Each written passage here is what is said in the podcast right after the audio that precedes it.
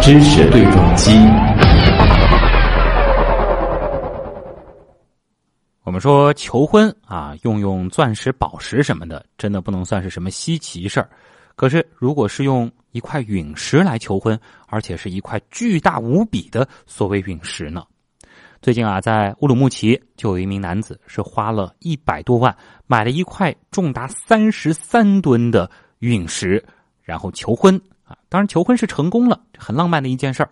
很多人在恭喜这名男子最终是如愿抱得美人归的同时呢，我们也注意到网友们其实，在这些新闻下面是留下了五花八门的评论。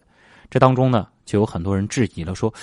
这真的是陨石吗？那么大一块好家伙，而且一百多万，你说这普通人看看是挺贵了，但是如果真的是陨石，是不是价格又低了呢？哎，有没有可能它只是一块普通的石头呢？那也有网友非常好奇啊，三十三吨的陨石那得有多大？我们今天其实也是找到了相关的这个配图啊，那起码是比这两个人都高不少。那一块陨石，我们究竟该如何去衡量它的价值呢？那当然，还有一部分网友是在担心另外一方面的事儿，就是说这块陨石那么大，如果它是真的话，会不会有辐射呢？这搁家里会不会有危险呢？哎，关于陨石，看来大家真的是既熟悉又陌生啊，里边的问题非常的多。那么今天的知识对撞机呢，咱们就邀请到啊国际陨石学会会员、知名的陨石猎人张博，咱们就和张博一起来聊一聊陨石的秘密。张博你好，呃徐总你好，哎。那有些朋友可能应该还记得啊，在去年十一月的时候，咱们上海天文馆开建的时候，就有过一篇报道，说呢，上海有一位陨石收藏家是向天文馆捐赠了四块陨石标本。这位收藏家呢，其实就是张博啊。张博其实也曾经参与过咱们的极客秀。那还是想问一下张博，你收藏陨石有多少年了？呃，收藏陨石应该有七八年了吧。有七八年了。那么，在你的这个收藏经历当中，你有没有曾经见过三十三吨重的陨石呢？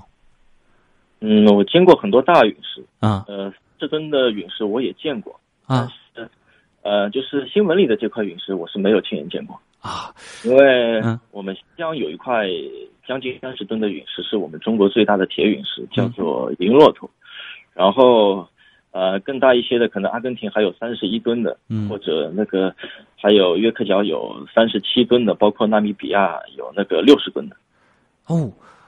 张博刚才其实是如数家珍的说了好几块这个三十多吨，或者说比这个数字还要大的这个陨石，是不是说这样重量的这个陨石应该是非常有名的？对。呃，以吨来计位的这个陨石，在我们圈内，包括在那个科学界都是非常有名的啊。就是说，只要它真的是能够达到三十三吨这样子的一个级别，在全世界也算是非常凤毛麟角的。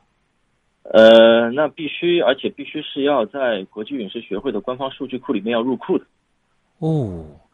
这个的话，其实再反过来看一看，好像这个男子拿了一个三十三吨重的这个所谓的陨石来求婚，这块陨石本身可能我们是应该打一个双引号了，是吗？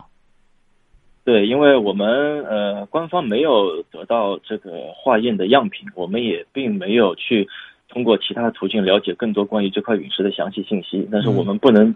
呃然后就揣测它是真是假，但是啊我们任何的。这个真伪，我们都需要有科学的话语来说，嗯来判定。就关键就是说，如果是要鉴定它是否是一块陨石，这个其实还是有很多具体的这个方法的。对对对，我们需要从这块石头本身提取一些样品，然后我们要上一下电镜，嗯，甚至要看一下它的矿物组成，最后。才能够确定它是否是一块陨石，而并不是说我们只是一味的口头去称它为陨石，然后有一些的媒体报道，我们就认为它是陨石是不可以的啊。因为在这个新闻图片当中呢，看到这块陨石，这个头是真的很大，感觉呢这个一男一女站在这个所谓的陨石前面合影吧，这个陨石的这个高度应该是比他们个子还高，然后外观看上去呢是黑黢黢的。那通常而言，这种造型的它可能是什么样的陨石呢？呃，通常如果是这么大的话，如果是上尊的话，一般就排除它是实质陨石的可能，也就是我们通常说的石陨石的可能。嗯，呃，那么如果是三十吨这样的陨石，我们只有唯一的一种可能，就判定它是可能是一块铁陨石。如果是陨石的话，只有铁陨石的可能。这个能说一下吗？为什么只有铁陨它能够有那么大的个头？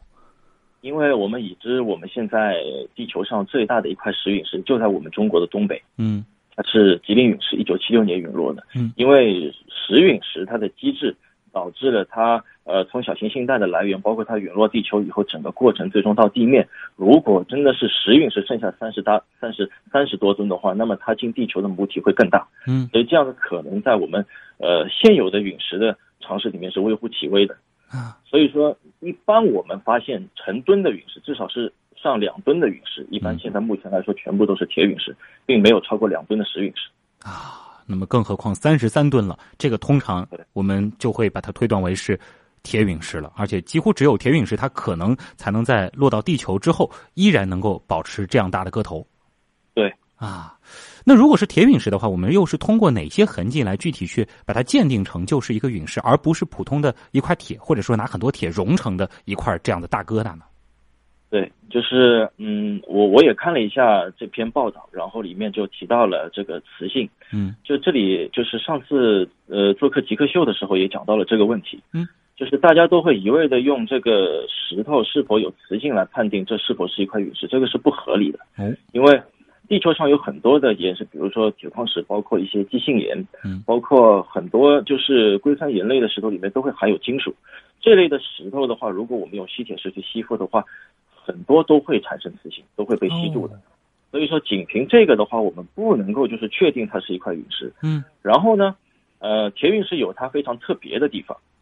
就是铁陨石里面有分岩浆型和非岩浆型、分异型和非分异型。那么我们拿到一块铁质的这石头以后呢，我们可能会在它的角落切下一块小块。啊那么我们如果没有实验这个仪器的情况下，我们可以用我们自己的手工嗯就可以完成一块铁陨石的基本的鉴定。嗯，我们可以用硝酸和酒精，我们做一个配比。你可以用百分之十的提取百分之十的硝酸，然后我们再加入百分之九十的酒精，我们配一种配比。嗯这种试剂呢，我们去涂抹在陨石切块的表面嗯，我们就可以看到它会形成一些呃形状各异的纹理。啊这个每一种陨石的纹理各有不同，那么随着这个纹理的不同，我们就可以判定它大概是哪一类的铁陨石。因为铁陨石也分很多类，嗯它可能有呃粗八面体的，有细八面体的，有过渡体的，有覆镍结构的，有六面体的。那么通过这样的纹理以后呢，酸腐以后呢，我们可以看什么样显示的纹理，大概可以判断它是类似什么样一类的陨石。哦但是最终我们还需要上电镜来看它的这个矿物组成，嗯比如说铁镍的金属含量等等，然后再把它具体的归类。哦，就是说鉴定一块陨石，呃，首先就是说，哪怕我们不上到这个电镜这样的这个专业设备，你要用这个肉眼去判断的话，还是首先可能要有一个取样的过程，你得具体有一些这个试剂去看一看，而不是说就光凭这个眼睛就能够进行判断的。就是如果用肉眼判断的话，可以告诉大家一个小窍门，嗯，就是当你把一块，假设我们这是一块铁，我们并不鉴定它是陨石或是地球铁，这只是一块铁，嗯，那么你当你把铁切开一个角落的时候呢，一般来说，陨石切开以后，它的切面是非常的光亮的，哦，而且它里面是非常紧密的，不嗯含有任何的细微的细孔的。哦。那么我们地球很多含铁或者一些类似于大家误以为是陨石的一些铁块切开以后呢，它里面会有很微小的细孔，而且它的切切面呢并不见得那么的明亮和闪耀，啊，所以这种情况下我们就可以判定它可能是一块炉渣也有可能，嗯因为很多炉渣的荒郊野外，啊，对我我在这么多年的过程中，我经常在荒郊野外捡到一些非常重的一些铁块，嗯，但最终回来化验以后，它其实就是一块工业的炉渣。就是外观上看可能也像是这个铁陨一样的，这个黑黑的，甚至感觉好像有一个这种熔壳之类的对对，没错，啊。很容易导致很容易造成误导。啊，当然那一块儿这个新闻当中的这个三十三吨的这个所谓的这个陨石，这要是炉渣的话，好像也是大了一些啊。所以我们还是可能得，呃嗯，您说，我我我我并不针对这块石头来做真伪的鉴别，嗯只是说就是我在新疆很多年的经验告诉我，嗯就是在北疆地区，我经常会发现类似这样的石头。啊，你没有用陨石这个词，就是在北疆的确是看到过这样的石头对，看到过这样的石头。啊。那么也想问一下啊，就是说，因为这一次的这个报道当中呢，它是提到了一个具体的价格，那也让很多普通人其实对于这个陨石的价格产生了一个疑问啊。因为三十三吨在我的心目当中，我觉得这是一个非常非常巨大的一个一个吨位了。然后呢，他提到了一个是花了一百多万来买，对于普通人来说，这其实也已经是一个非常高的价格了。但是我就想问一下，如果真的是一块铁陨，而且它就是那么重，它大约是一个什么样的价值呢？呃，呃，我忘了，徐总，你可以告诉我报道里面的价值是多少？报道里面是一百多万，一百多万。如果是一百多万去买一块真的铁陨石的话，在地球是不可能买到的。就是，而且是三十三吨这个分量，在地球上。那我们我们来举个例子，嗯，您说，那如果是三十吨的陨石的话，我们把它换成为克，因为陨石很多是以克来计单位和计价的。对，那么如果三十吨的陨石我们换算成克的话，就是在三十后面我们要加六个零。对，那么加六个零，我们把陨石打到一个非常廉价的价格，就是一块钱一克。啊，这个是这个基本是不可能的价格，但是我们现在就按一块钱的价格来打个比方。嗯，那么三十后面加六个零乘以一块钱，那应该是多少钱？这已经是这个八位数。对。非常非常高的一个价格了。这报道当中好像说到是每克是三毛钱，这个的话不是在一个正常的这个市场价格当中的。对我们是买不到的啊！而且是不是说，呃，你前面提到的这个非常非常低的这个每克一块钱，这应该是那种比较小号的这个陨石，而不是那么大个头的。对，就是真的有那么大个头的话，基本上基本上是没有这样的陨石给你买卖的。嗯，这都是可能非常重量级别的这个。怎么说它呢？就是说，这应该是非常非常具有这个研究价值的，或者说对于整个地球来说，嗯哼，对，没错。我想，如果如果假如这是一块真陨石的话，我想可能可能呃呃，官方或者国家可能可能会跟跟这位所有者去去商谈了嘛，可能可就可能是不是国物这样的事情，就它是应该是具备一定的这个研究价值的，嗯，对，啊。呃，那我们就回到就刚才你提到的这个陨石的这个概念啊，就是首先有一点就是说，作为一个普通人，其实他如果说想要去拥有陨石，或者说像这个呃新闻当中的这位主角，他是买一块陨石去找找找这个去用来求婚的话，还是可以的，是不是？对，陨石它本身，如果我们把它的科学性放在一边不说，只是讲陨石本身，我们讲它比较文艺范儿的一面，嗯哼，就是它确实比较浪漫一点。为什么呢？因为它确实也来自于天空，来自于我们太阳系。嗯，那么就是说，呃，如果啊，女生或者男生，如果是求婚也好啊，我或者就是呃，这个度蜜月的过程中也好啊，然后可能会提一些比较奇怪的要求。那么有时候我们觉得，哎。呃，我有些女生觉得这个算是比较俗，她觉得我想要一些比较啊奇奇怪怪的东西，然后她可能会跟男生提要求，哎，你是不是可以把天上的月亮摘下来给我？或者或者度蜜月的时候要求男生，你你我不要去大溪地玩了，你是不是可以带我去火星逛一圈？嗯，当然这个在我们看来都是不太现实的事情，但是我们可以用种变通的方法。我们来实现这个女生比较浪漫一面的这个愿望，比如说我们月亮可以摘不下来，但是我们可以呃拿一块月球陨石去去给她看一看或者摸一摸。我们火星也去不了旅游，但是我们可以拿一块火星陨石给她亲手触摸一下，那你就等于摸到了火星的地。这样说起来好像还真是啊。对对，嗯，那如果说真的要实现这样的愿望，比如说摘一片这个月亮。给这个另一半，或者说摘一颗火星给另一半，这个的话，它的这个价格大约是多少呢？我们不会要新闻当中那么巨大的一块，就是能在手上这个把玩一下的吗。呃，能在手上把玩的，无非就是我们所谓的，就是现在有月球陨石或者火星陨石，嗯，甚至一些小行星陨石，包括有一些疑似水星的陨石，嗯。然后还有一些碳质球粒来自于彗星，那么这类的陨石呢价格各有不同。嗯，按照每每一类陨石，它的价格都没有固化的，比如说它会有个区间。那有些可能掉的年代早，可能受地球影响大，那么呃没有完全保存太阳系的信息，那这类的陨石可能价值就没有来的呃，比如说昨天掉的陨石那么的贵。哦，同样是一块月球陨石，昨天掉的和一万年前掉的价格是天差地别的。哦，所以说陨石是越新越好。对，陨石是越新越好，它跟古玩是不同的。因为陨石，我们我们知道它大部分的价值是来自于它的科研性。嗯，也就是说它来到地球以后，如果是它非常原始、新鲜的保存了太阳系的信息，那对我们的科研，那么是非常有巨大的帮助的。嗯，所以说，如果是刚刚掉的陨石被收集了以后放在恒温控温室里面，那么它就里面很好的包含了太阳系的原始信息，我们可以对它进行更深一步的研究。嗯，那如果是一万年前掉的陨石，那么它可能风吹日晒雨淋，受地球大气的环境非影响非常大，嗯，它的内部可能会发生变化，那么也有可能没有完全保留太阳系的信息，可能会提供一些错误的数据。那么这类的陨石相较于昨天掉的陨石，那么它的价值就没有来的那么高了。所以说。呃，如果回到我们这个，大家如果想要收藏陨石，或者是只是用陨石来作为一种日常的，比如说呃饰品也好啊，或者是礼物也好，那么可以选择一些科研性并不那么强的，那价格并不那么高的一些比较相对也比较有意义的陨石。嗯，作为普通人的话，嗯，您说，嗯嗯，你讲，徐东，你讲。哎，我说就是作为普通人的话，可能哪几类的这个陨石，这个普通人还是能够够得着的。呃，一类就是呃，比如说三四千年前掉的铁陨石啊，包括一些啊，我们比如说沙漠地区寻找到的一些普通的球粒陨石，就是我们所谓的 OC，这是一种普通球粒陨石。这个可能就是太阳系形成之初啊，原始星云的这个尘埃的结合物，它里面有一些金属，有一些球粒。这类的陨石，因为在地球所找到的数量慢慢慢慢慢慢在增多，所以说这个可以作为普通市场的去去。需求来满足大家的需求，因为它本身的科研性也并不那么强。嗯，对，基本上就是呃铁陨石或者普通的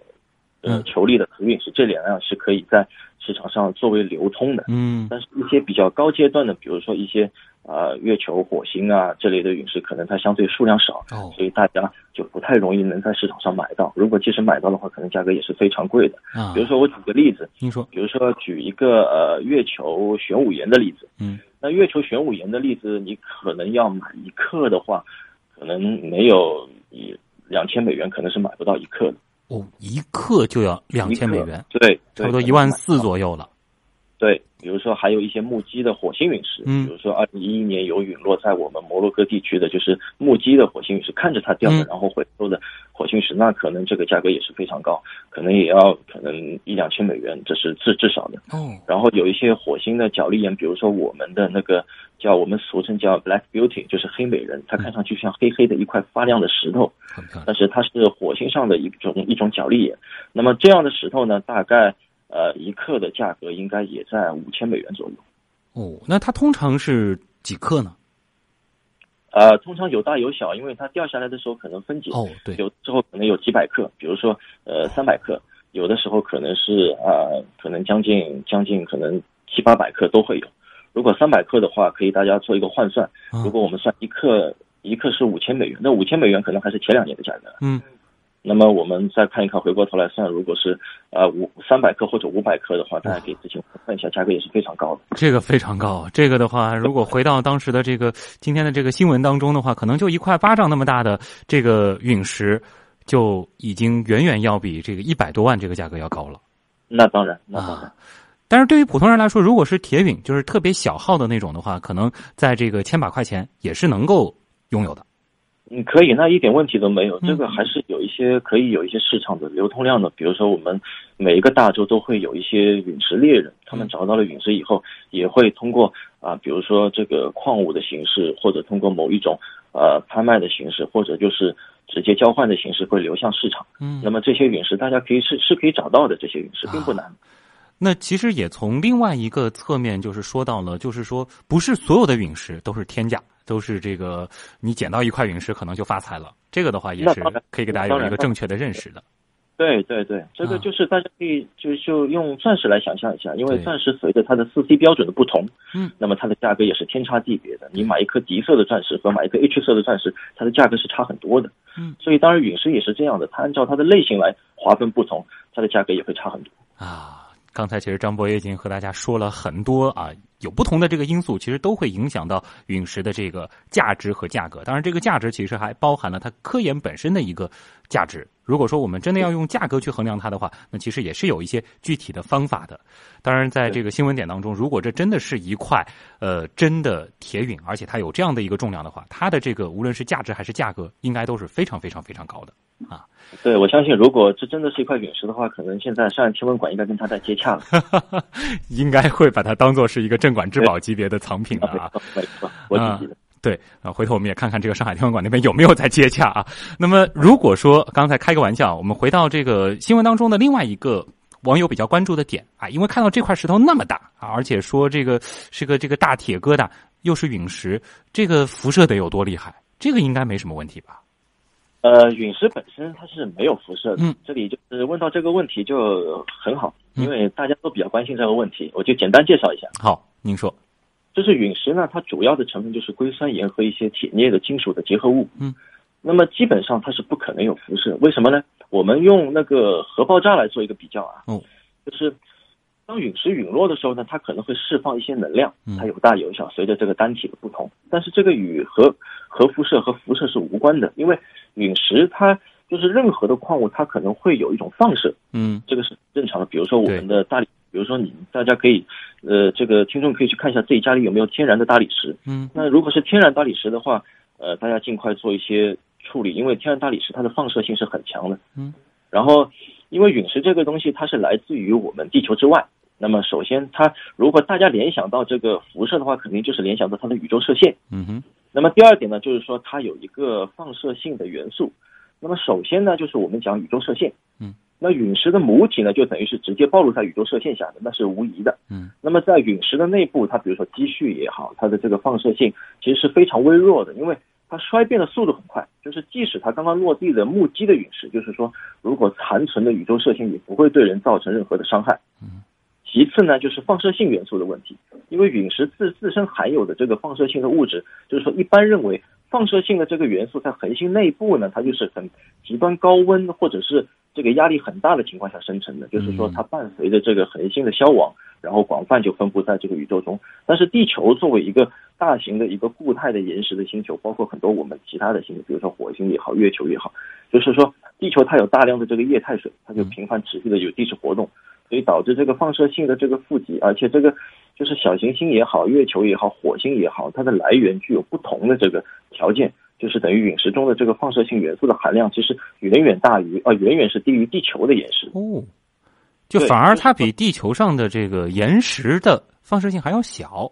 对，因为陨石它本身它的年龄是非，因为它相当古老，所以大多数都都是可能远远大于地球的年龄，有些有些就是。就该衰变的都衰变的差不多了，可以这样去理解它。就是地球岩石的年龄，就是它几百亿，就是这几十亿万年的这个时间里面，可能放射性的这个已经进入无数个衰半衰半衰期了，就等于已经不起微了。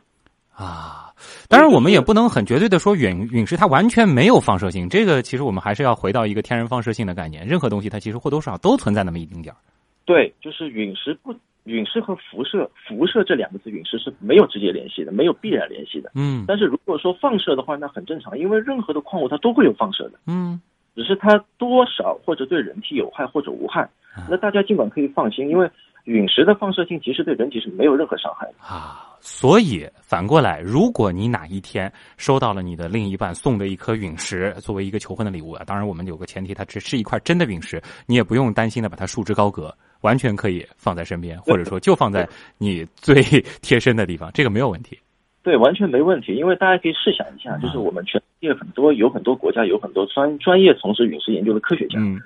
包括包括我工作室里面也会放了很多很多的陨石。如果真的陨石有任何伤害的话，我想对人体有伤害的话，我想这么多的科学家是不会近距离去接触它的。对，咱们张博这看得出来，身体也是非常好的啊。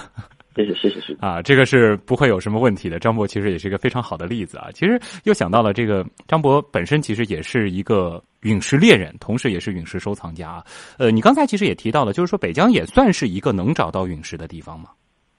呃，北疆就是中国有一些地方是有陨石的富集机制，但是我就不保证大家每个人都能在北疆找到。这是一个非常难的事情。对，但是那里确实存在一种富集机制，比如说我们的内蒙沙漠，嗯，然后我们的新疆戈壁，然后我们的那个就是我们的西藏或者青海的一些比较广阔的一些无人区地带，这些地方因为它没有任何肉眼的干扰，然后长期处于一种无人区的状态，所以说在它形成之初到现在的时间积累里面，可能会有一定概率的陨陨石会砸到那个区域。嗯，如果大家如果真的呃有这个想法去找的话。啊，我觉得可能会有收获，说不定去收获一下，有可能能够找到几十吨重的。当然，这个的话可能 就是国宝级的了。对对，如果几十吨重，如果大家找到了这个，比如说二十吨、三十吨的话，立马联系上海天文馆。